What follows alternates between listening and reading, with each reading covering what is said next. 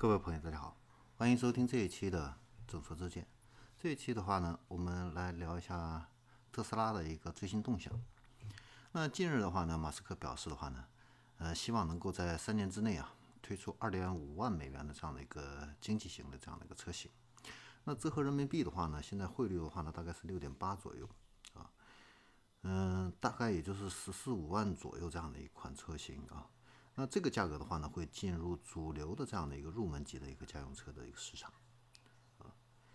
那在马斯克的这个二零三零年的这个计划中的话呢，呃，届时的话呢，全球的这个电池车的这个产业的话呢，对动力电池的一个需求的话呢，会达到十个 T 的瓦时啊。嗯，这会是一个非常大的一个市场啊。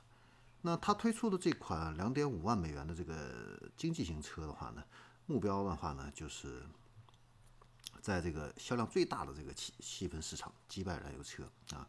那这个的话呢，会是实现电动车对燃油车替代的一个关键性的一步啊。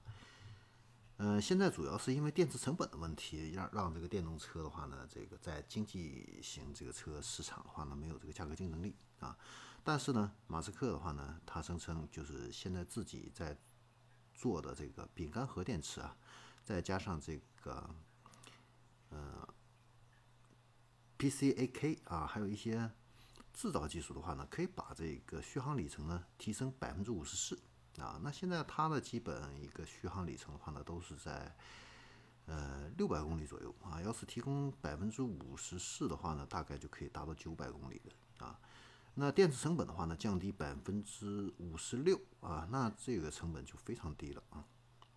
这样子的话呢，就会让这个经济型的电动车的话呢，离我们的距离的话呢更近啊。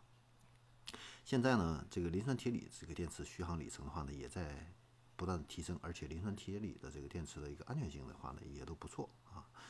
所以的话呢，这个电动车进入经济型市场呢可能会比马斯克的预计的这个时间的话呢更快一些啊。嗯，另外的话呢，就是特斯拉的这个还有一个 Model S 啊，这款车型的话呢，就是下一代的 Model S 哈，它搭载了这样的一个 Plaid 版的这样的一个动力系统啊。那这款车型的话呢，它的续航里程呢可以达到八百三十六公里啊。那零到六十英里每小时的加速度的话呢，在两秒以内。那最高车速的话呢，可以达到三百二十二公里。呃，这个是一个很惊人的这样的一个数字啊。